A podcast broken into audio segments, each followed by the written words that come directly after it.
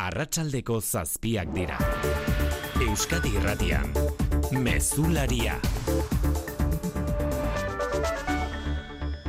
Arratxaldeon guztioi gripe agerraldia kontrolatuta dago, baita arnaz aparatuko gainerako gaitzena ere, horregaitik egin berri du iragarpena Espainiako osasun ministroak. Osasun etxeetan musuko erabiltzeko derrigortasuna guztiz erretiratu dute. Una vez que se ha controlado la onda epidemiológica de gripe y de otras infecciones respiratorias, decae de forma inminente la orden de obligatoriedad de las mascarillas. Gaur zortzi, kendu zen derrigortasun hori, araban bizkaian eta gipuzkoan, eta astelen honetan bertan Nafarroan aurrerantzean, ez da intzidentziak baldintzatutako erabaki bat izango. Nekazarien aldarrikapenak agintarien bulegoetan aztertu diren egun honetan bestalde badirudin baretu egingo direla protestak Nafarroan bezala baita araban ere. Nafarroko gobernuak burokrazia harindu eta alor fiskaleko laguntzak itzeman dizkie bileran izan diren sindikatu eta WhatsApp antolatutako nekazarien ordezkariei. Eta laguntza horiek aztertuko ditu arabako aldundiak ere lantaldeak osatuta. Edurne Basterra eta Patxiku Irisarri arabako uagako eta Nafarroko eneko buruzagiak. Hemos salido con el compromiso de crear una mesa de trabajo. Baikor atera gara, tabla bat prestatu genuen atzo, UAGN, UKAN eta N sindikatuak, eta bueno, nahiko e, koinzidentzia bat zegoen. Gauza korrela traktoreak erretiratzen hasteko agindu eman dute sindikatuek protesten norabideaz hausnartu bitartean. Testunguru honetan traktoreak gaur Bizkaian ere irten dira kalera, ehun bat elkartu dira Bilbon. Litekena da berriz, protestak Gipuzkoara ere zabaltzea astelenerako antolatzen ari dira WhatsAppez hainbat nekazari.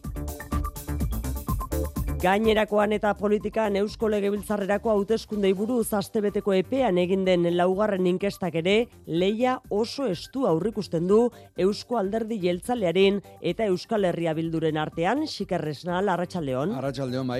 EAJak eta EH hogeita zazpina eserleku lortuko lituzkete soziometroaren arabera bien artean gaur egun dagoen amar eserlekuko aldea desagertuta. Jeltzaleak bototan bi puntuko aldea aterako liokete EH Bilduri eta Bizkaia Bizkaian lehen indar izaten jarraituko lukete, baina koalizio subiranistarekiko gero eta alde txikiagoarekin eta Gipuzkoan eta Araban ordea EH Bildu izango litzateke aukera bozkatuena. Hirugarren indarra amaika ordezkarirekin PSE izango litzateke orain baino bat gehiago lortuta, beraz, jeltzaleekin gehiengo oso zagintzen jarraitzeko moduan leudeke, Pepek egungo sei ordezkari eutxiko lieke, Sumarrek bi eserleku eta Podemosek bakarra lortuko luke eta Voxek bereari eutxiko lioke. Bidegi hauzia behin behinean artxibatu egin du azpeitiko epaitegiak. EH Bildu buru zuen Gipuzkoako aldundiak 2000 eta malauan jarritako lehen kerella da gaur artxibatutakoa, AP bateko lanetan gainkostuak eta dokumentuen faltsutzea izan zirela salatzen zituena denera ia amalau milioi euroko iruzurra. Maria Ubarretxena bide azpiegitura diputatuak salatu du aurkari politikoa kosta ala kosta kaltetzeko estrategia zela. Bederatzi urte luzeren ondoren, aurkari politikoari kaltetzea besterik bilatzen ez zuen prozesu baten amaierara hurbiltzen ari gara azkenean. Pertsona gehiegiri eta aldundiari berari kalte konponezina egin zaie. 2000 eta maostean beste kerella bat ere jarri zuen Gipuzkoako aldundiak EH Bilduren agintepean eta ura ere behin-behinean artxibatu zuen azpeitiko epaitegiak. Ari elegitea jarri zion EH Bilduk eta oraingoari jarri nahi badio bost eguneko epea du. Ondoratu eginda lugotik pasaiara zetorrela kroskoan zulo egin zaion arrantzuntzia. Eskipaia osatzen zuten amalaukideak ontziaren barruan zirela hasida ondoratzen goizean Maria Reina Madre ontzia pasaiatik bederatzi itxas milara laguntza eskatu ondoren denak onik erreskatatu eta pasaiara ekarri dituzte eta ontzia aur gainean mantentzen alegindu badira ere, arratsaldeko ordu biterdiak jota ondoratu da. Josu Bilbao pasaiako itxas kapitaina. Ha sido ya un hundimiento progresivo imparable y al final el barco se ha ido al fondo. Hezkuntza alorrean lanbide eziketako lehen sarbidea moldatu egin du Eusko Jaurlaritzak eta izena ere aldatu dio. Oinarrizko lanbide eziketa zen orain arte eta hasierako lanbide eziketa izango da datorren ikasturtetik aurrera. Aldaketaren helburua ikasten jarraitzeko gonbitea egitea da Jaurlaritzak azpimarratu duenez eta batez ere ikasle zaugarrienen premiei erantzun nahi zaie. Jokin Bildarratz hezkuntza sailburua. Guztien enplegarritasuna indartzeko eta egunerokotasunak eta etorkizunak planteatzen dizkien erronkei erantzuteko malgua komprometitua, eraginkorra, hainbat kolektiborentzat pentsatua eta bereziki pertsona zarugarriak kontutan hartzen dituena. Nazioartean Benjamin Netanyahu Israelgo lehen ministroak Gaza hegoaldeko Rafa hirian dauden zibilak ebakuatu eta jamaseko kideak suntzitzeko plana prestatzeko eskatu dio armadari. Egunotan nazioarteak horrelakorik ez egiteko eskatu dio narren, Netanyahu adirazi du gerraren helburuak betetzeko ezinbestekoa dela. Kiroletan, Kepa Iribar, Arratxaldeon. Arratxaldeon, oian, eh? Erreginaren kopako zozketa egin dute, eta derbirik ezonokoan ere. Hori da, adi begira egon gara, ba, ia derbi egokitzen zen final erdietan, eta ondorioz talde bat ja finalean seguru otegen eukan, baina ez da egokitu derbia izatekotan, itxaropen horri utxu beharko diogu, Ba, finalean izango da Atletik Barcelona eta Atletico Madrid Reala hori izango da erreginaren ekopako final erdietako koadro amartxoaren seian eta zazpian joaneko partidak izango dira eta amairuan eta amalauan e, itzulerakoak eta gogoratu, oraindik e, egoitza zehaztu gabe finala maiatzaren emezortzian jokatuko dela. Laboral kutsak babestuta, eguraldia eta trafikoa. Eguzkine iturriotz, astebururako zeiragarpen arratsaldeon. Arratsaldeon gauean iparmende baldeko aizean nagusituko da eta euria egingo du. Zaparra da mardulak sarri botako ditu batez ere kantauri zurialdean. Eta gironeko makurrarekin jarraituko dugu larun bat eguerdira arte. Larun bat arratsaldean araban eta nafarro erdi eta egoaldean atertzera egingo du. Eta kantauri zurialdean ere goizean baina euri gutxiago egingo du. Eta mendebal iparmende baldeko aizea zakarri biriko da. Temperatura temperatura larun batean nabarmen jaitsiko da eta balio altuenak 10 eta 13 gradu artekoak izango dira. Eta errepidetan xiker zen dagoera. Auto bat irauli da Iruña okan batean Burgoserako norantzkoan eta baztertu beharra dutela berri eman digu segurtasun sailak. Gogoan izan bestalde bihar arratsaldeko ordubietatik aurrera greba mugagabea deituta dagoela Gasteizko Tubisa autobus zerbitzu publikoan. Udalak euneko hogeita marreko gutxieneko zerbitzuak ezarri ditu, beraz garraio publikoan mugitzeko kon kontuan hartu autobusen maiztasunean gora berak egongo direla. Lan baldintzako hobetzeko ekingo diote lanuzte mugagabeari gazteizko autobuseko langileek udalarekin ez baitute akordiorik lortu.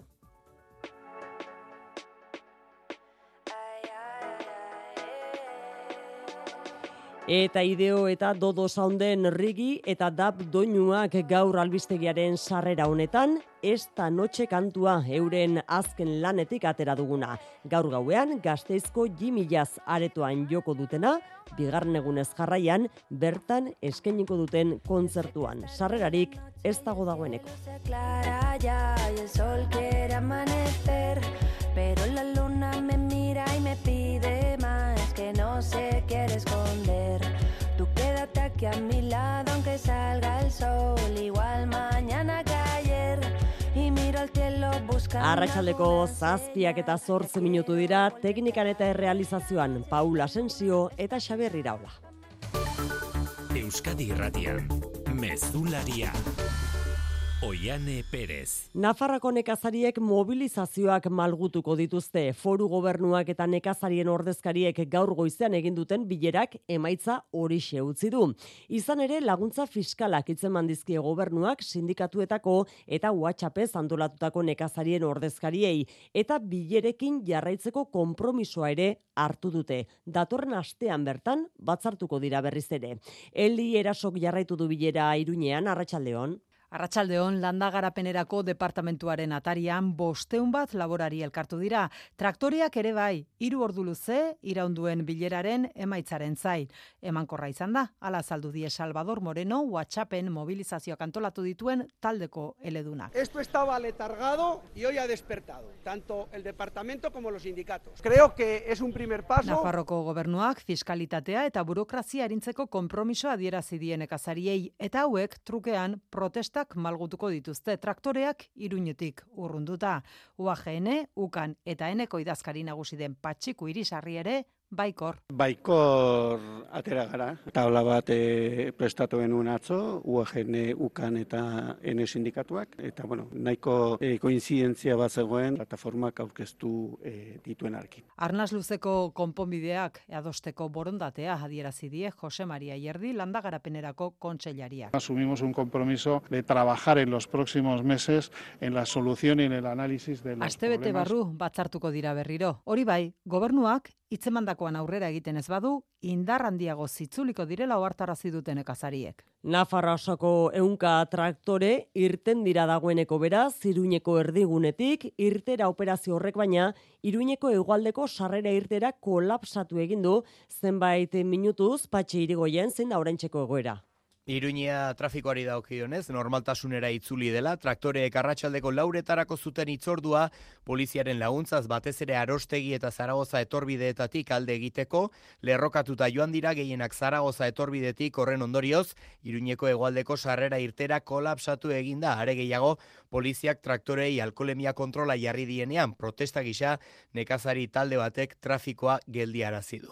Etxera itzultzeko unea beraz, baina ez toaz guztiz konforme negoziazio negoziazioan parte hartu duten ordezkariek onartu badute ere hainbat konpromiso lortu direla nekazari gehienak atxeka betuta sentitzen dira errezeloa nagusi gobernuak eskainitakoaren aurrean hitzutsak dira zenbaitentzat.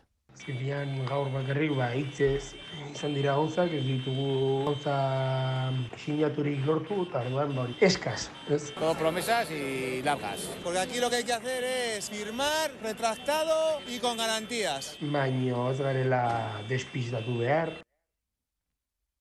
Protestekin mobilizazioekin jarraituko dute, estatuko beste erkideuekin elkartasunez hori ere adirazi dute nekazariek.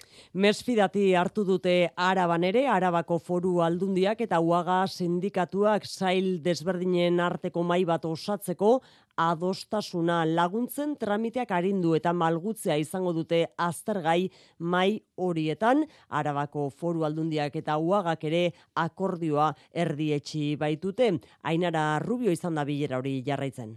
Bi ordu baino gehiago iraunduen bilerak konpromiso zehatz bat jaso du nekazari eta abeltzainek mai gaineratu dituzten arazu nagusiak aztertuko dituen lantaldearen osaketa. Bilera amaitu berritan baikor mintzatu da Uagako presidentea Edurne Basterra. La reunión ha sido una reunión positiva, la verdad que Hemos salido con el compromiso de crear una mesa de trabajo, no solamente... Fiskalitatea, nekazari gazteentzako laguntzak eta laguntza eta tramiteak arindu eta malgutzea landuko dituzte Amaia Barredo nekazaritza diputatua. Los acuerdos concretos han ido, desde luego, en la línea de trabajar, como sabéis, en la flexibilización de la PAC. Bitartean bilkura egin dute lareun nekazari inguruk foru jauregiaren aurrean mendizabalatik manifestazioa egin ondoren, aserre agertu dira uagako zuzendaritzarekin. ¿Qué hacéis? Mentira, lo que estáis por detrás. Aldundiari ez dizkiotela euren aldarrikapen guztiak helarazi leporatu diete. Uagak mobilizazioekin aurrera jarraituko du, aste honen balorazioa egin ostean erabakiko duten noiz eta nola.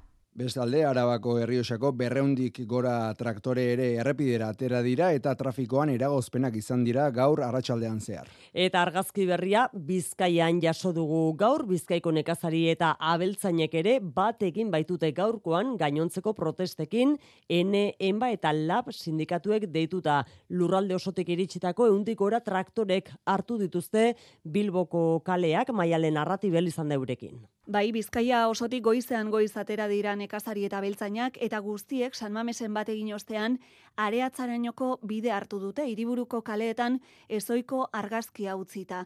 Lanerako duintasun eske erabaki dutela askok protestarekin bat egitea hala esan digute egungo politika eta prezioekin zail ikusten dutelako baserriari eustea. Guteku okelako behiak. Hemengo karnaserietarako, kaso iegora, pentsua gora, setorea oso justo dau. Gazta saltzen daue betiko denda txikixe, baina denda txikixe be bado izisten, seme alaba dukaz etxien, eta euro gaitxi ba etorren biheu. Ikuilu txiki baduk eta txalak loditzeko. Futuro baten ia bertatik bizitzera aiet, nazen nire kasu. Burokrazia harintzeko neurriak nahi dituzte, pentsioak hobetzea eta bereziki Europatik kanporako merkataritza askeko akordioak etetea bertakoa babesteko unzalu salterain ene sindikatuko kidea. Horrek ekarriko duna dako galbidea hemengo baserritarrentzako eta ez bakarrik hemengo baizik eta Europa gontzako bai, ez? Eta elikagai sistema globalak ere porrote egin duela. Adibide modura jarri du dute Zailanda berriarekin Europak itxitako akordioa besteak beste bildotxak importatzeko eta hori salatzeko azoka simbolikoa egin dute areatzan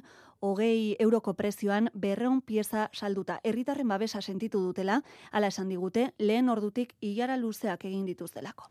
Eta hasiera batean Gipuzkoako nekazariak protestaldietatik kanpo geldituko zirela zirudien arren, WhatsApp bitartez ari dira mobilizatzen eta datorren astelenean eraman nahi dute euren kezka eta aserrea errepideetara. Ene batean andoainen eta AP sortzian zarautzen bi puntu hoietan elkartzeko asmoa dute traktore, kamioi eta autoekin eta ostean donostiarako bidea hartu.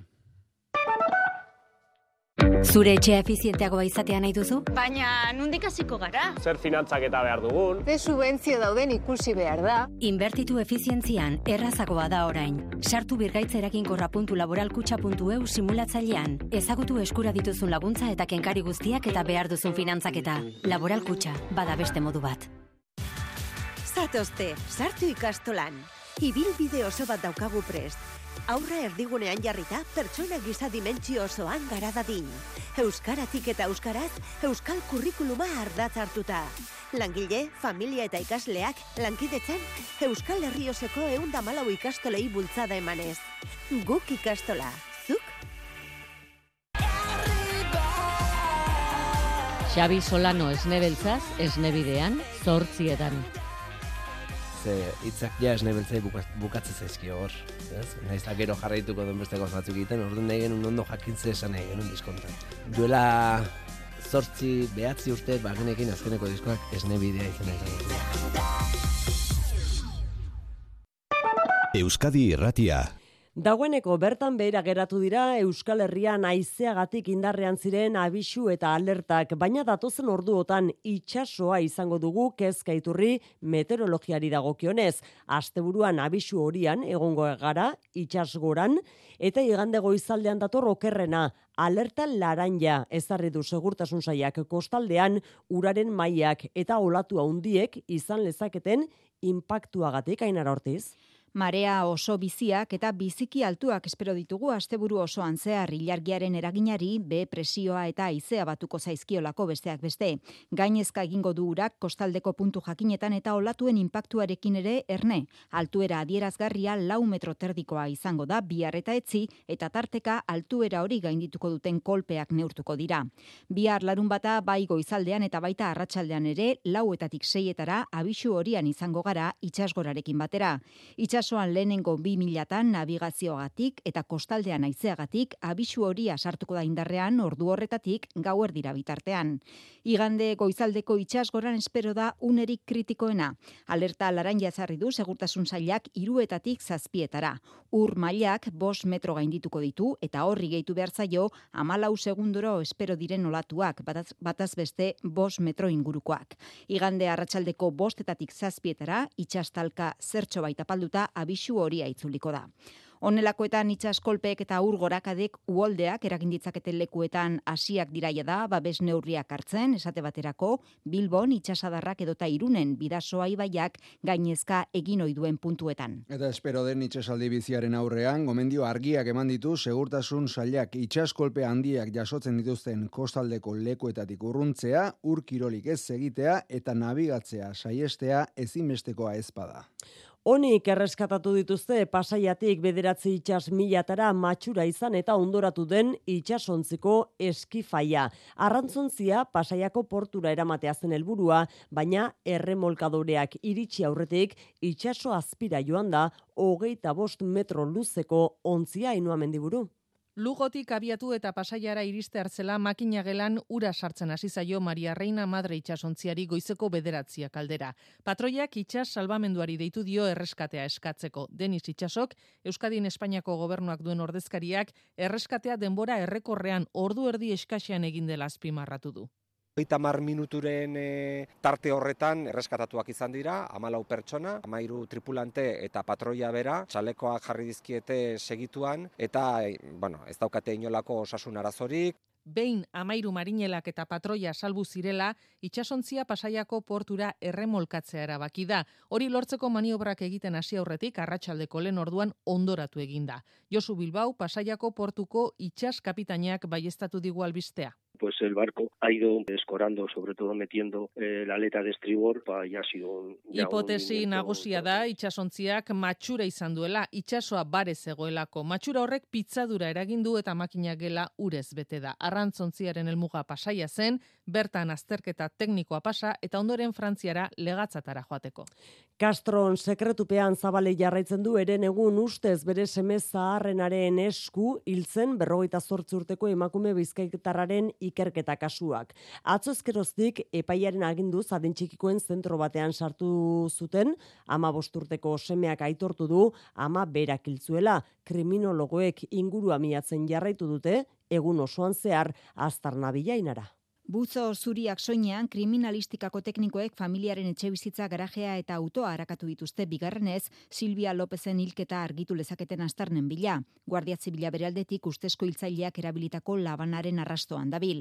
Atzo eskerostik epailaren aginduz, zentro batean dagoen ama bosturteko gazteak aitortu egin du ama berak labankatu zuela etxeko sukaldean eta ondoren anaia gazteagoarekin batera jeitsi zutela gorpua garajera autobarrura sartzeko.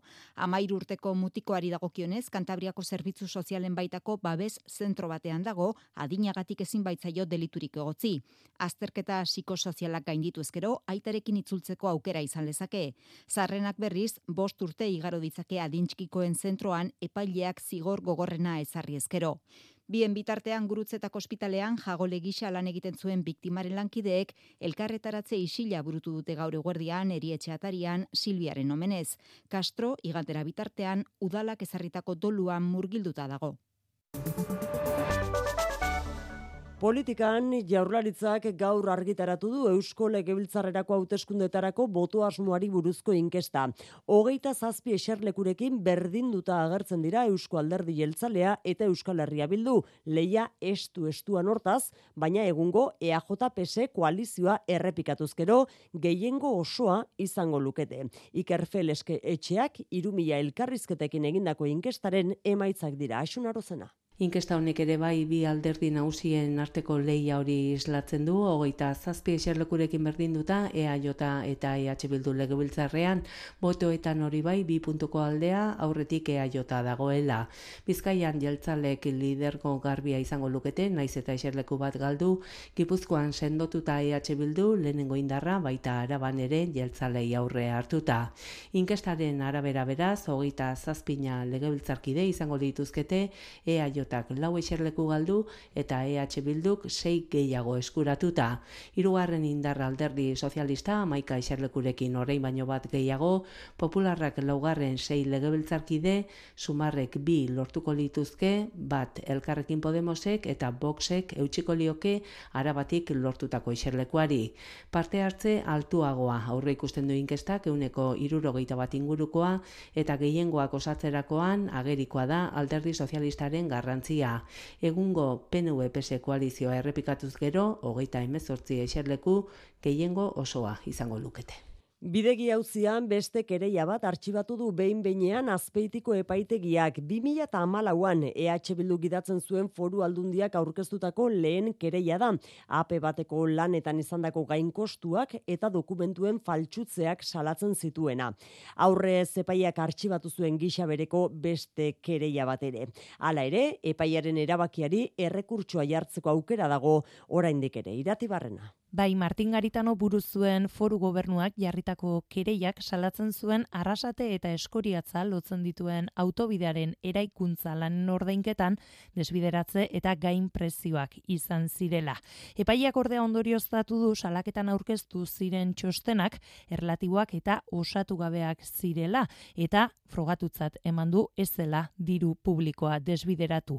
Maria Ubarretxena, Gipuzkoako egungo bide azpiegitura diputatuak salatu du aurkari politikoa eraisteko estrategia izan dela guztia. Bederatzi urte luzeren ondoren, aurkari politikoari kaltetzea besterik bilatzen ez zuen prozesu baten amaierara hurbiltzen ari gara azkenean. Pertsona gehiagiri eta aldundiari berari kalte konponezina egin zaie. Autoa argia da, eta epaileak bere garaian akusazioak aurkeztutako txostenak okerrak zirela eta osatu gabe zeudela ebatze du.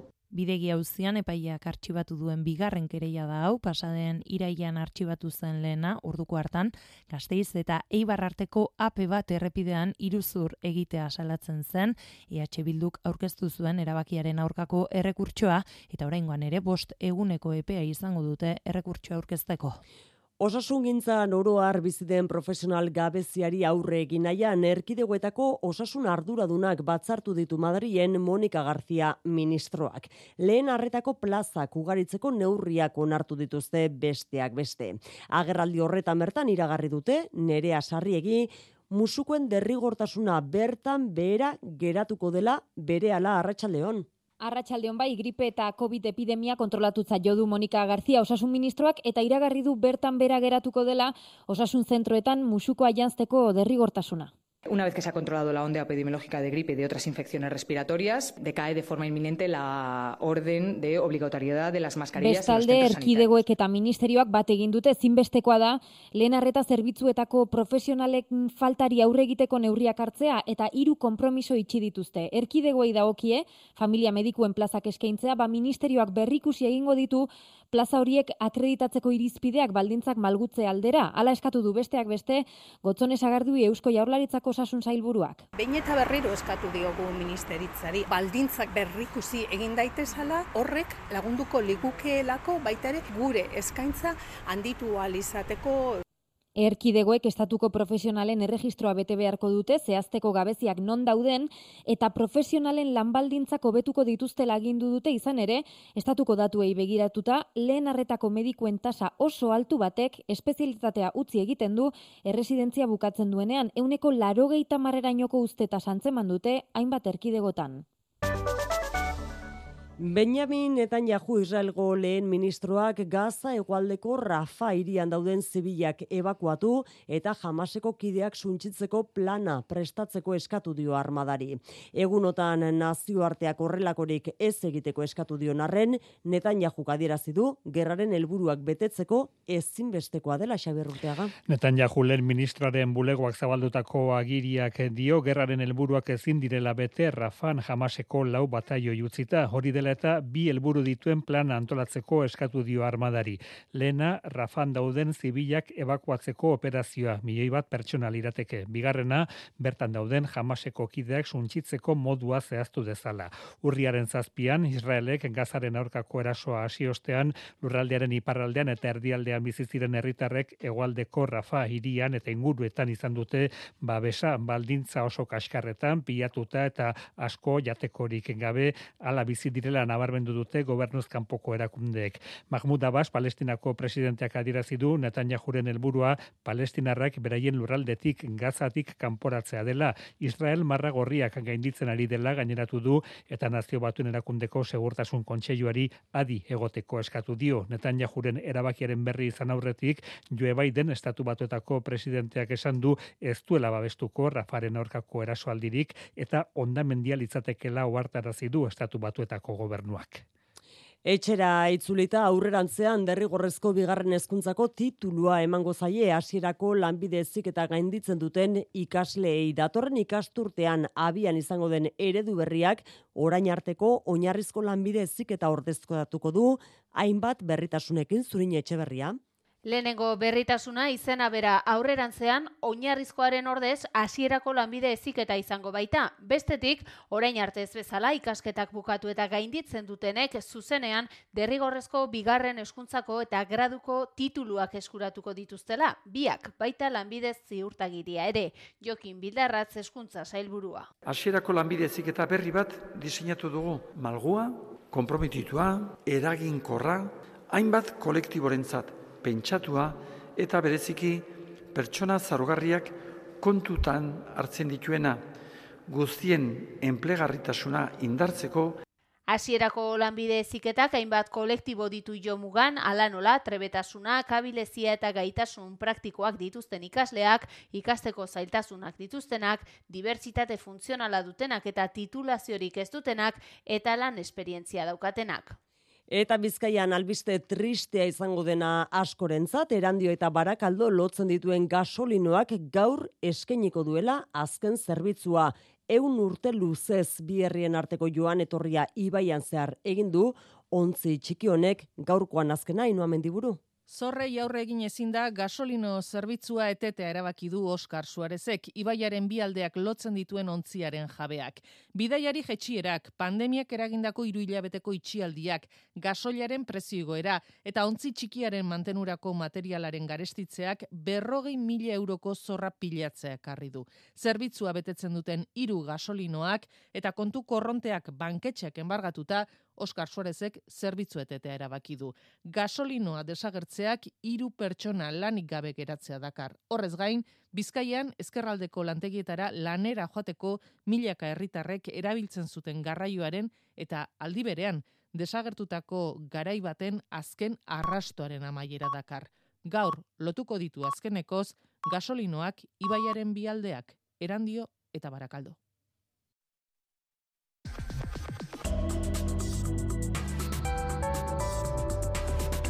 Euskadi Irratian, eguraldia eta trafikoa. Marian Beitia larrangoitia, repidetan zeberri. Arreta une honetan, Iruña okan, abatean, burgoserako norabidean, irauli den autoaren ondorioz, ba, autoa bera erretiratu ez duten ez errei bat itxita baitago. Gidaria zaurituta erietxera eraman dutela dagoeneko, esan digu segurtasun zailak, baina esan dakoa, oraindik autoa erretiratzeko lanetan ari dira, eta errei batek itxita jarraitzen du. Euria iritsiko dela gaur gauean horrela iragarri dugu Euskalmeten eguzkina iturriotzek. Gauean iparmendebaldeko haizea nagusituko da eta euria egingo du. Zaparra da mardulak sarri botako ditu batez ere kantauri zurialdean. Eta gironeko makurrarekin jarraituko dugu larun bat eguerdira arte. Larun bat arratsaldean araban eta nafarro erdi eta egoaldean atertzera egingo du. Eta kantauri zurialdean ere goizean baina euri gutxiago egingo du. Eta mendebal iparmendebaldeko haizea zakarri biliko da. Temperatura larun batean nabarmen jaitsiko da eta balio altuenak hamar eta amairu gradu artekoak izango dira. Mesularia, gertukoak. Tolosako inauterietan bete-betean direla, Bilboko erdigunean gaurrekin diote mozorrotzeari. Goizean gazteenak ikastetxetako neska mutikoak izan dira protagonista, kaleak kolorez bete dituztenak, Eta orduotan berriz, Farolin eta Zaran Bolas Bilboko inauterietako pertsonaia nagusiak epaitzen ari dira plaza barrian epaiketa lekuan, Luis Eron lankidea da, Arratxaldeon, Luis? Arrasaldeon ba aurrera doa bai plaza berri honetan karpapean jarritako eskena tokian Farolin eta Zarambolas Bilboko bereizgarri diren bi pertsonaien aurkako epaiketa e, uria gogoz ari duen arren ba, e, mila bat pertsona bildu dira hemen Farolin eta Zarambolasen e, paperak lutxo egia idazlea eta jasone akizu txistularia betetzen ari dira. Eta duela ordu erdien guru ekarri dituzte Arriaga plazatik Bilboko herritarren lasaitasuna lapurtzea gaitik izeka publikoa jasan eta atxilotu ondoren. Ba, Bilboko inauterien eh, edo inauteriekin lotutako gaurko ekitaldi potoloa goizean izan da ikastetxen kalejira egin dute mojuatik, plaza berriraino amar ikastetxetako mila eta zairun neskamutikok. Irakasle eta gurasoekin batera irudimen handiko mozorro koloretsuak nonai, tartean Fatima ikastetxekoek airean etengabe dabiltzan virusak aukeratu dituzte, eta iparragirre ikastolako txikienak dinosaurioz jantzita atera direa desfilean.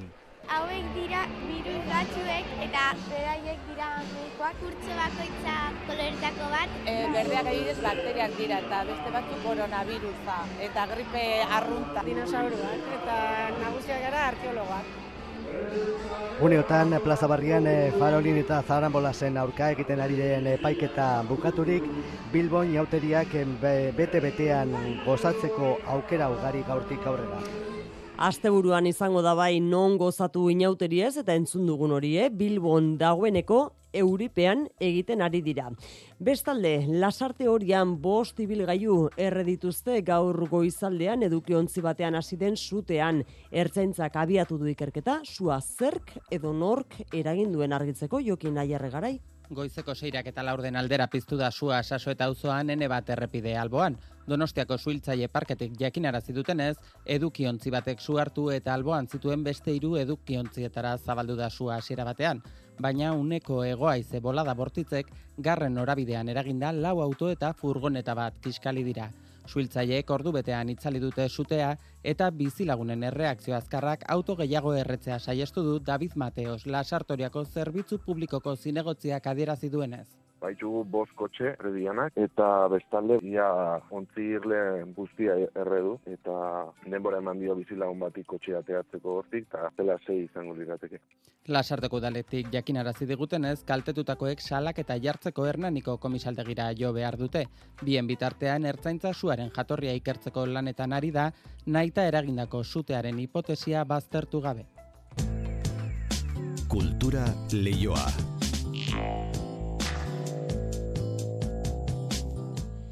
Eta orain lidera egin behar dugu bertan martxan baita goia sarietarako atzera kontak eta biharko galan berrogeita zei euskal izendapen eta film seinalatu bat izango dira. Esti urresolaren 20.000 espezies de abejas. Ama bost izendapenetik zenbat irabaziko dituen argitzeko faltan, Seguini Weaver aktore estatuatu da gaur, arratsaleko protagonista goia sarien testunguru horretan. Baiado lidera guaz esan bezala zuzenean, Mikel Jartza Arratxaldeon. Arratxaldeon bai nazioarteko goia saria jasoko du Sigurni Weaver Alien sagako aktore ezagunak eta berriki Carlos Bermut zuzendari Madrildarrari leporaturiko sexu abusu ez prentxaurrean galdetuta, mitu mugimendua aldarrikatu du. I think it has made a big difference to how women feel and how empowered we feel to say no, to Hollywooden duela sei urte hasitako olatuak sektoreko emakumeak ezetz esateko aldundu dituela azpimarratu du Weaverrek eta giza historio sentikorren alde egiten duen zinema txalotu du Pedro Almodo barra ipatuta. Sarik eta bezperako beste izen nagusietako bat Euskal Jatorriko Maite Alberdi zinemagile txiletarra. El agente topo eta la memoria infinita dokumentalengatik Oskarretara izendaturiko zuzendariak, zazpigarren artea zaintza politika gizatiarragoen bultzatzaile gisa ikusi du film Iberoamerikar onenaren saileko hautagaien solasaldian. Valladolideko kaleetan, geroz eta presenteago, zinema giroa, eta nekazariek traktoreekin alfombra gorrian utz lezaketen arrastoa. Itzordu nagusia, bihar gaueko amarretan, Valladolideko azoka ere muan, bertatik bertara kontatuko dizkizuegu, berrogeita sei izendapenetatik, zenbat etxeratzen dituzten Euskal protagonistek. Horixe kontatzeko Mikel Jartza Valladoliden bertan izango da zuzeneko informazio hori ematen. Kulturan bestalde lehen Xavier Lete beka aurkeztu du Eusko Jaurlaritzak BBVA fundazioarekin lankidetzan. Euskarazko literatura sorkuntza sustatzeko asmoz sortutako beka honi esker irabazleak irurogeita mar mila euro jasoko ditu Euskarazko jatorrizko eleberri bat sortzeko. Eskabideak aurkezteko epea gaur ireki da eta apirilaren bederatzira arte egongo da zabalik. Gure lankide Ester Murelaga izan da aurkezpenean. Zendotze prozesuan dauden idazlei zuzendutakoa da Xavier Lete Beka, euren talentu literarioaren garapena errasteko eta euren ibilbide literarioan aurrerapen argia albidetzeko asmoz, esko jaurlaritzak BBVA fundazioarekin batera sortu duen beka.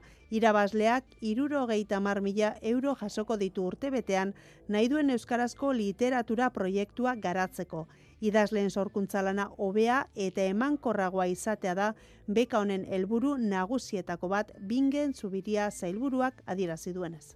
Idazkuntzan eh, lan egiten duten sortzaile hoiei baldintza egoki batzuk eskaintzea, denbora libre bat ematea, ba beraien sorkuntza lan horretan egoera hobea izan dezaten eta emankortasun handiagoa Xavier Lete bekara orkesteko baldintzetako bat gutxienez euskaraz eleberri bat argitaratua eta merkaturatua izatea da. Hori bai kanpoan geratzen dira autoeditatutako lanak, hala edizio fisikoan zein digitalean. Eskabideak aurkezteko epea zabalik dago datorren abirilaren behatzi arte. Eta uda hasieran jakingo da Xavier Lete Euskarazko literatura sorkuntza bekaren irabazlearen izena.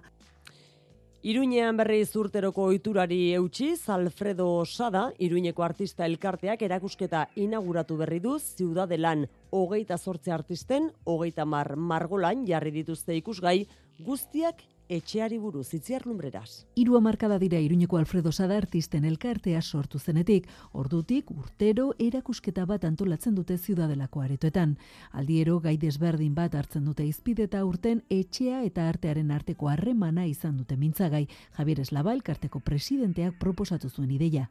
Nik ere margotu nuen nire etxearen barrukoa. Eta zen justo hori, pues, olako guk etxe horretan genituen hori arteko harremanak, baita nola etxeak berak eragiten zegoen gure bizimoduan, gure nortasunaren bai, e, osatze prozesuan, Guztira hogeita zortzi artista dira erakusketan parte hartzen dutenak eta bakoitzak bere estilo propioarekin landu du gaia.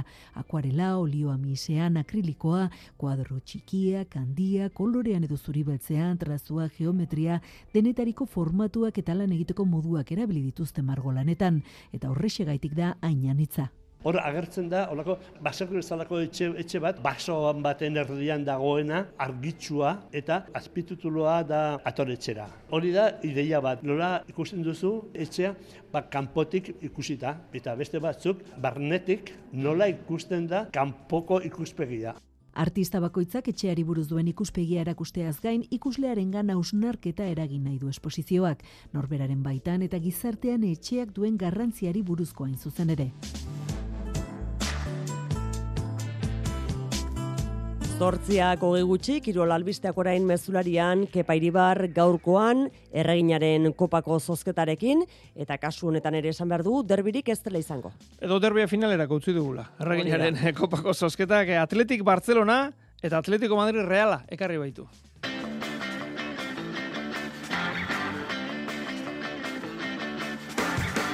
Gizonezkoen liga ere bai, bihar alabez Bilarreal eta Reala osasuna derbia, oi hartzabal, belauniko minez deialditik kanpo, baita arnaiz ere iruñako taldean. Munduko sokatira txapelketan usta oparoa gaur amar domina eskuratu dituzte gure taldeek tartean, sei urrezkoak izan dira. Errubian Frantziako Pro de ligako partida, hasiera bizi-bizia izan du, angulemek sei, biarritzek zazpi unenetan amabigarren minutuan. Pala eta erremontea ere jokoan dauzkagu, urrezko Pala Pro eta Masters txapelketa. Bidazoa irunek eta gipuzkoa bazketek ere ligako partidak dituzte gaur iluntzean. Eta golfean ere gure ordezkariak lanean Las Vegasen da lidertzatik bost kolpera John Ram. Arratxaldeon guztio jongi etorri, erreginaren kopan, esan dugu, derbia izatekotan, finalean beharko du. Posible bezain zaila da, batipat tartean Barcelona dagoela kontutan eh, izanik. Baina gaurko zosketan, final erdiak, hauek izan dira. Atletik Barcelona eta Atletico Madrid Reala. Martxoaren zeian jokatuko dute txuri urdinek Madrilen, arratsaldeko zazpietan, itzulerakoa amairuan izango da, zubietan, zeit erdietan. Eta martxoaren zazpian, zurigorrien eh, kanporaketako lehen eh, partida jokatuko da, amalauan Barcelonari bisita itzulerakoan, bine urketak, atletiken bine urketak, gaueko bederatzietan. Esan daiteke zurigorriek aurkaririk gogorrena izan dutela edo izango dutela aurrean eta bigarren partida etxetik kanpo gainera. Realak ligan eurek baino bost puntu gehiago dituen talde koltsoneroa eta itzulerako partida etxean jokatzeko aukera. Eta kopan Reala Atletico Madrid aipatuta ba, 2000 eta emeretzikoa datorkiku gogora, Granadan eh, txuri urdinek lorturiko tituloa Madrilaren kontrakoa izan zelako. Ikusiko dugu. Finala, oraindik zehaztu gabeko egoitzan, maiatzaren emezortzian jokatuko da. Taldeak horri begira daude, baina asteburuko liga jardunaldia dute lehen helburu bai bi hauek, eta baita ibarrek ere. Armaginek, e, beraiek izango dira jokatzen lehenak, bihar amabietan Levante Las Planasen zelaian izango dute partida. Eibarrek, iru puntuko aldea dauka jaitxierarekiko, Eta hori gizendu nahi dute Jerai Martinen eh, neskek. Arene altona entzungo dugu. Bueno, partio horra, ze, bueno, behaiek ondo egon dira, gila da orain pixka bat okerrago daudela, baina, bueno, ala ere, bueno, zingia konfiantu, ze talde hona dakate, jokalari osonak, eta, eta bueno, ba, deskuiduen bat eukitzen baiagu, askenean behaiek goian ez dute barkatzen. Realak Granada hartuko du igandean eguardiko amabietan, azken aurreko zailkatu da talde Andaluziarra, hain zuzen, eibarrek zaindu beharreko aurkaria. Txuri urdinek zentsazio eta emaitza onak pilatuz jarraitu nahi dute, zazpi jardunaldi daramatzate neurketari galdu gabe lau garaipen tartean. Nerea izagirre. E, momentu honean gaude, baina dakagun sentsazioa da, bueno, lehenengo bueltan e, gauzak hobeto egiteko aukera dakagula, ez da, e, orain txasi gara bigaren buelta, lehenengo garaipena, eta espero dugu, ba, bueno, taldea gornutz begiratzea, ez da, Sevilla hortxe dakagu, eta, bueno, gero taldea handiak ez da, e, aurretik, espero dugu, ba, bueno, bigarren zatian gauzak ondo egitea, eta e, denboraldi bukaeran ba hor egotea. Eta jokatzen azkena atletik izango da, igandean zeietan Sporting Huelvaren zelaian, azken zailkatuaren e, zelaian, partida bakarra irabazi, eta beste bat berdindu dituen e, taldea aukera aparta dirudi. Maria Zunkinunez. Lehenengo mailan e, edozein talde irabazi dezake edozein partidu eta hortaz aparte e, gu lanean jarraitu beharriko ba, behar hori sentitzen dugu e, eta etxetik kanpo ba, pintu gehiago lortzea. E, ezagite batxe bat den edo bueno, e, azkenean aurkariak ere oso ondo jokatzen dutela eta mm. geroz eta analizatuagoak gaituztela, baina hortaz aparte e, nik uste taldea hasi egin dela ba, aurre denboraldian gatik onara eta hori da bidea. Gizonezkoen e, lehen mailean, alabez izango da, jardunaldiko gure lehen ordezkaria, bihar, alabez Bilarreal ordubietan neurketa oso garrantzitsutzat jodu Luis García Plazak, Valentziarrak bostu puntura urruntzeko aukera dutelako punture matez kuratu beharra azpimarratu alegia ezin bada irabazi, berdintzea ere ez dela txarra, esan du entrenatzaileak. Gaur gurean gomidatu, Maria Ortiz de Pinedo, jokalari oia, egun Radio Vitoriako futbol analiza eta entrenatzailearen iritzi berekoa da. Nik uste dute etxeko partioa izan da oso oso garrantzitsua izango litzatekela e, puntuatu alizatea naiz eta bakarrik puntu bat izan, baino ez galtzea. Lehenengo mm, aurkari zuzena delako. Bigarren, etxean delako, eta hirugarren nik uste taldearen e, egoera do momentua ona delako. Zeldar eta Tenaglia ez daude deialdian, Kike Garzia eta Carlos Vicente bai. Mendizorrotzako amaitzen denean, derbia daukagu Donostian, Reala, Osasuna, Oiartzabal, Aritz, Tierni, Aien, Odriozola eta Beker baja dire etxeko taldean, beraz, zanzeko asko deialdian dozena erdi bat e, guztira. Mikel Oiartzabalek mina hartu zuen belaunean Ginonaren kontra, gaur imanolek eman ditu kapitainaren inguruko xeetasunak. Izugarrizko golpea, baina izugarrizkoa, izugarrizkoa, ez dela, ezautzen dezuen Mikel. Belaun ingurua dana pustuta dauka, inkluso indikan, ba, bueno, ja gutxixio, baina minasko horrekin egon du da, eta, bueno, ila da, a, gau pixkat barruan zerbait jorrika pixkat egin du, baina, bueno, ja esan, bilarko ez dago, eta, bueno, ikusiko deu, urrungo partidarako, eltzean. Gogoratu da torren astean, eh, Txapeldunen ligako neurketa daukala realak eh, Paris Saint-Germainen eh, kontrakoa. Partidari dagokionez, badirudi neurri hartuta daukala Imanoli, Imanolek barkatu arrazateri, baina hori orain arte gertatutakoak dira, ez du bihar ezertarako balio. Partido guztia desberdina dira eta bilarkoa da baita ere, aseguruni oso desberdina. E, bilak ba, nire ustez oso ondo esautzegean bi internatzailearekin, e, jokalaria ben artian ere asko esautzea bueno, Ia esan, ba, e, ez, da, ez dago sekreturik, baina, bueno, e, partida ezberdina izango da, eta, bueno, saia, seguru. E, ama bostaren beste aldean, alegia iruñan, arnaiz geratu da deialditik kanpo eta behin zigorra beteta, unai gartzia bueltan da, arnaizen bajarekin, bi aurrelari baino ez ditu osasunak, Budimir eta Raul. Zer ikusi nahi du, jago barrazatek bihar realearenan? Aurkarixan zela izan joketzen da osasuna bat, osasuna lehiakor bat, osasuna ba, betiko sasuna bat, ez, eta batez be, ba, azkeneko partidua salderatute, ba, bueno, lehiako raue, eta tentzino gisa da dukena pixka, horreka gisa dukena, eta, bueno, holan bada, ba, gertu hango da maitzan balortzetik. Berritxuarrak, eh, entranatzaile berritxuarrak, gauzak argi ditu. E, ondo ga, ez ga ondo gon. E, golasko ga jasoten, golasko ga jasoten, eta gauz asko duko oso betzeko, eta nik uste horri pini dugu guk foku, ez, baina jakinde beti, ze testu ingurutan gauzen, eta hori hartzen badugu, ba, beto jongo asko.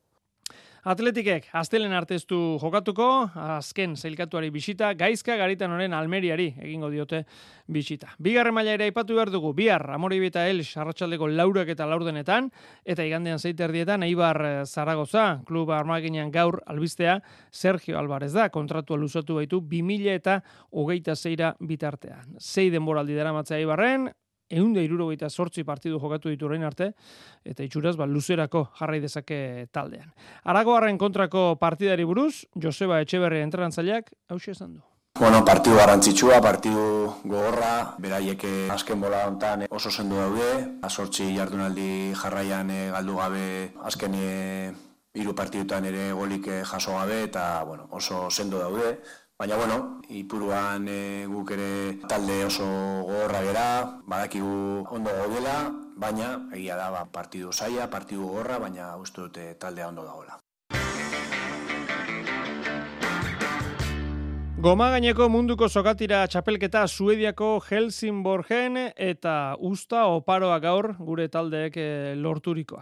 Goiza aparta izan da, zei dominarekin, zeireunda berrogei kilo gizonezkoetan, beti gazte gurre eskuratu du, garaipena handia, bosteunda berrogei kilo emakumezkoetan, beti gaztek zilarra. Hogeite irurte zazpikoan, zeireun kilo gizonezkoetan eta bosteun kilo emakumezkoetan, abadino berrio zarrek irabazi du, urrezko domina lortu dute. Eta horrez gain, hogeite irurte zazpiko zeireun kiloko horretan, zuraidek zilarra eta bosteun kilo emakumezkoetan antxoainek brontzea. Eta arratsaldea ez da okerragoa izan, junior mailako bosteun dagoi kilo mistoan final erabat euskalduna izan dugu, urrea eskuratu du berriozarrek eta zilarra antxoainek eta best, beti gaztek bere jaialdiarekin e, ba, bere e, egun oparoarekin e, jarraitu du bosteun da laurogei eta bosteun da irurogei kilo mistotan bietan beti gaztek urrea lortu baitu. Errugbian, jokoan da, Frantziako Prode B ligako partida, eta une honetan, hogei garren minutuan, angulemak sei, biarritzeek amalau. Partida ezin garrantzitsuagoa da, izan ere, lapurtarrak jaitxiera kanporak eta postuan daude, hogeita mar punturekin, eta postu bat, eta puntu bat gorago, gaurko aurkaria. Beraz, mailari eusteko borrokan, oso, oso importantea da, gaurko neurketa. Eta jokoan dauden besteak frontoietako pare bat eh, kontu mungian urrezko pala pro zirkuitoko lehen eh, jaialdia hasi da. E, lehen partida daukagu jokoan eta hirugarren zeta oraintxe amaitu da. Lehenengoan gaubeka eta alkorta nagusi amarreta iru eta urrengo bietan Maldonado eta Ibai Perez amarreta sortzi eta amarreta zazpi. Bigarren partidarako Fustoren ordez Madariaga jarri dute, badakizue Fusto minartuta dagoela, eta partida hause izango da Madariaga Gordon, Nekol Urrutia. Azken hau entzun behar dugu, Iñaki Urrutia. Partida zaila, ez? E, Gordon bakigu zelako atxelaria da namen batez ere, asko dominatzen dau. Jago gabe ja bi partidu jokatu ditu eta joko puntu honean dau. Eta bueno, ni neko legaz beti ondo moldatzen naz eta espero dugu partio naitea eta irabaztea. Ligaska eran, eh, arituko dira parte hartzaile guztiak eh, urrezko pala pro honetan, bikoteak aldatuz, eta amaieran bi aurrelari honenek eta bi atzelari honenek finala jokatuko dute. Eta Hernaniko galarretan ere jokoan da jaialdia, masterreko ligaskan bigarren eh, partida, anza bigarrena eta aspiroz eh, aurrez aurre. Imanol Garzia undia eskubaloi jokalariak eman digu albistea gaur Ungariako zeget taldean jarraituko du, beste bi urtez, 2008 batean iritsi zen e, Zumarragakoa bertara, eta esan bezala bertan jarraituko du. Bestalde gaur bederatzi terdietan Asobal Ligako bidazo irun torrelabega partida hasiko zaigu hartalekun. Aurreko astean galdu zuen Barça Algustinonaren kontra denboraldiko bigarren partida talde irundarrak. Eta gorakada betean dagoen aurkaria gaur azken bost partidatatik lau irabazi eta bestea berdindu duen e, Torrela Vega. Rodrigo Salinas baja izango de txeko taldean eta zalantza dira Patxeko eta Gartzia. Iñaki Kabero jokalaria aurkariari buruz. Aurkari hona da, sortzi garren zazpi garren postuan doa, eta bueno, badakigu e, dozin partua galdu dezakezula, nahiz etxean, e, nahiz kanpoan. Gu gure jokoa eutxi behar dugu ez, e, defentsan ondo gotea, lasai jokatu, eta talik eta sendoen izatea e, kantxan. Igandean jokatuko da Granollers anaitasuna arratsaldeko sortzietan. Gerreraz ligan, bihar arratsaldeko bostetan, la calzada replaza beti onak neurketa, azken zelkatuari bisita Nafarrek, aukera ona izan daiteke, jaitxira multzotik, titulorako multzora igarotzeko, izan ere, muga horretan dago, amar puntu ditu atarrabiako taldeak, eta amaikarekin dago rokaza, ja titulorako multzoan sartuta. Eta lidertza jokoan, donostian, lehen postuan dagoen Els bizitari igande eguerdian superamara bera berak. Irabaziz gero, lider jarriko da Imanol Albarezen e, taldea. Hori bai, entrenatzaileak dio, ez dela erraza izango. Etxe beti da aurkari gogorra, ez, ez daki gogorrena, baina aur gogorra. Eta ondo prestaten dute partidak, e, irabazteko eltseri zu guk eta bestiak egon behar gara oso ondo bi aldetan, defentsan eta erasoan, beste aldetik hori era, ere da estimulo bat, ez? Erronka bat e, eltseren kontra jokatzeko, e, erakusteko gure maia. Eta gakoak e, gakoi buruz galdetuta, bueno, ba, hoietako bat behintzat, partidari ondo ekitea, partidan ondo sartzea. O importante izango da ondo sartzea partidan, ba, eki talde daukagu aurrian, eta ez da, ez da izango erraza, ez?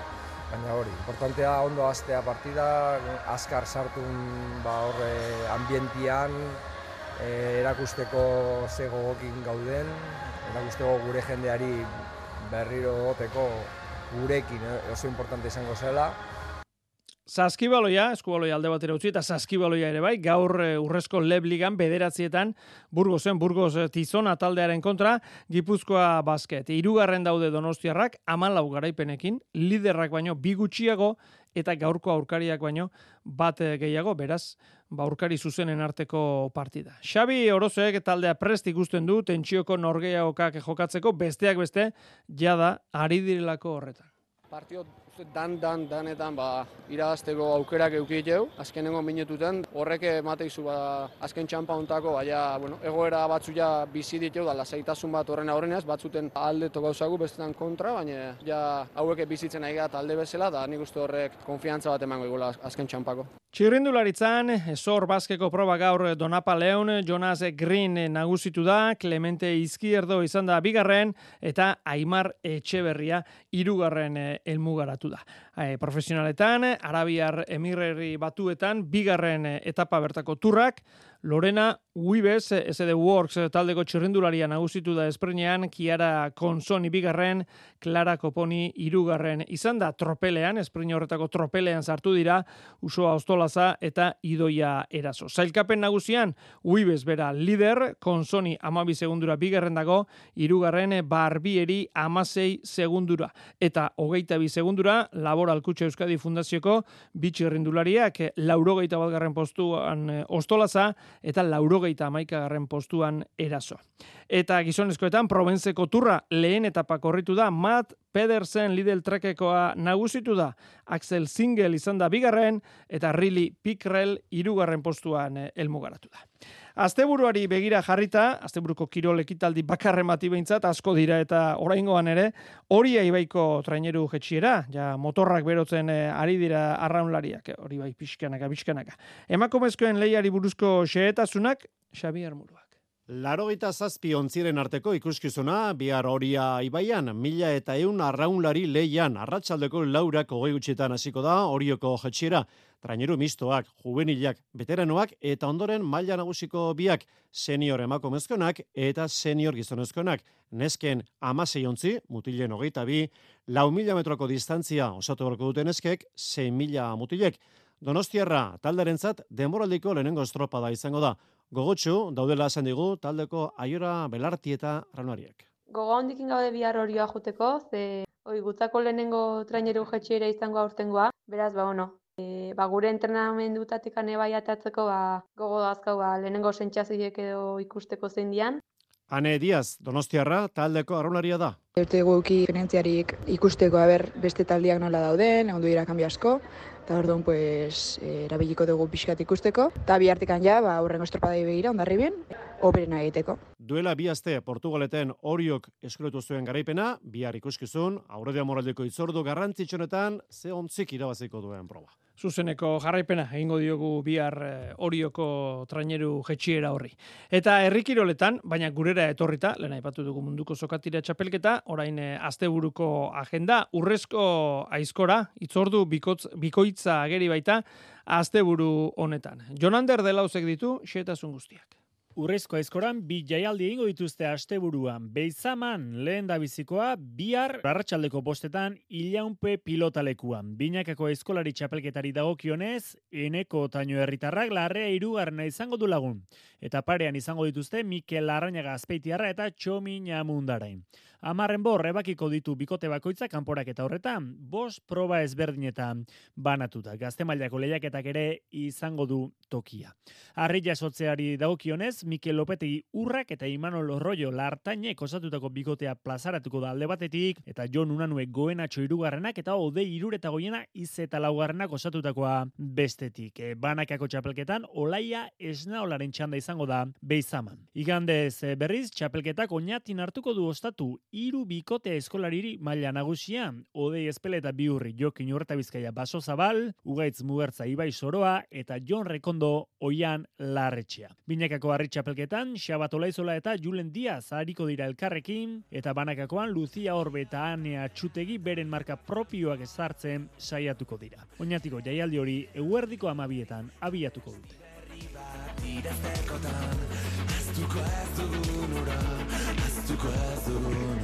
Golfean, Lib zirkuitoko txapelketa Las Vegasen, Amerikako estatu batuetan, John Ram lanean ari da, eta egia esan eh, ondo ekin dio, jardunaldiari, ibilbideko irugarren zuloan, parraren azpitik lau kolperekin dago orotara, alegia, bi berdi lortu dituela, lehen eh, zulo hauetan. Beraz, eh, gora egin du zailkapenean, sortzigarren dago, une honetan lidertzatik e, gertuago jardunaldia hasi denean baino. DP World Tour zirkuitoa Dohan, Katarren dago ostatu hartuta, bi jardunaldi osatu dituzte. Parrean dago Adrian Otegi atzo baino bi kolpe gehiago gaur eta osta-osta kortea gainditu du kolpe bakarragatik. Hori lortu ez duena Mike Lorenzo bera baionarra izan da parraren gainetik. Kolpe batekin amaitu ditu honek lanak.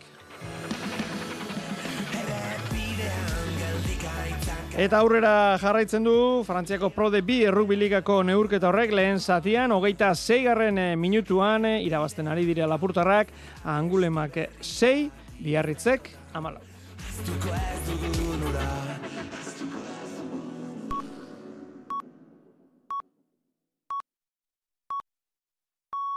Iluntzeko zortziak dira. Euskadi irratian, mezularia. Arratxaldeon berriz ere guztioi gripe agerraldiak kontrolatuta daude, baita arnaz aparatuko gainerako gaitzenak ere, horregaitik egin du iragarpena Espainiako Osasun Ministerioak. Osasun etxeetan musukoa erabiltzeko derrigortasuna guztiz erretiratu dute. Una vez que se ha controlado la onda epidemiológica de gripe y de otras infecciones respiratorias, decae de forma inminente la orden de obligatoriedad de las mascarillas. Gaur zortzi, kendu zen derrigortasun hori araban bizkaian eta gipuzkoan, eta asteleen honetan bertan, Nafarroan aurrerantzean ez da intzidentziak baldintzatutako erabakia izango.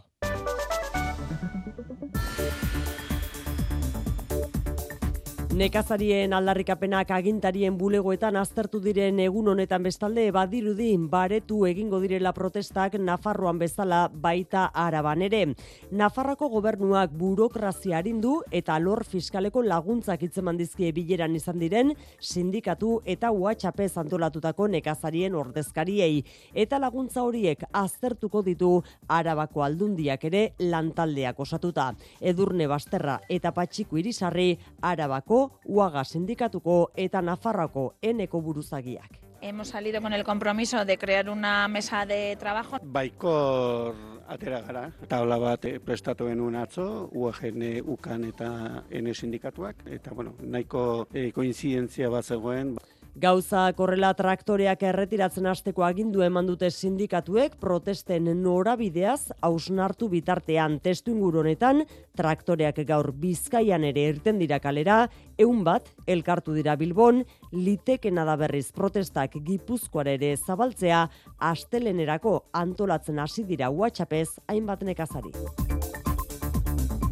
Gainerakoan eta politikan Eusko Legebiltzarrerako hauteskundei buruz astebeteko epean egin den laugarren inkestak ere leia oso estu aurrikusten du Eusko Alderdi Jeltzalearen eta Euskal Herria Bilduren artean, Xikerresna Arratsaldeon. Arratsaldeon bai. EAJ eta EH Bilduko hogeita zazpina eserleku lortuko lituzkete soziometroaren arabera, bien artean gaur egun dagoen amar eserlekuko aldea desagertuta. Jeltzalek bototan bi puntuko aldea aterako liokete EH Bilduri eta Bizkaian le lehen indar izaten jarraituko lukete, baina koalizio subiranistarekiko gero eta alde txikiagoarekin. Gipuzkoan eta araban ordea, EH Bildu izango litzateke aukera bozkatuena. Hirugarren indarra amaika ordezkarirekin PSE izango litzateke orain baino bat gehiago lortuta, beraz jeltzaleekin gehiengo osoz agintzen jarraitzeko moduan leudeke, Pepek egungo sei ordezkari eutxiko lieke, Sumarrek bi eserleku eta Podemosek bakarra lortuko luke eta Voxek bereari eutxiko lioke.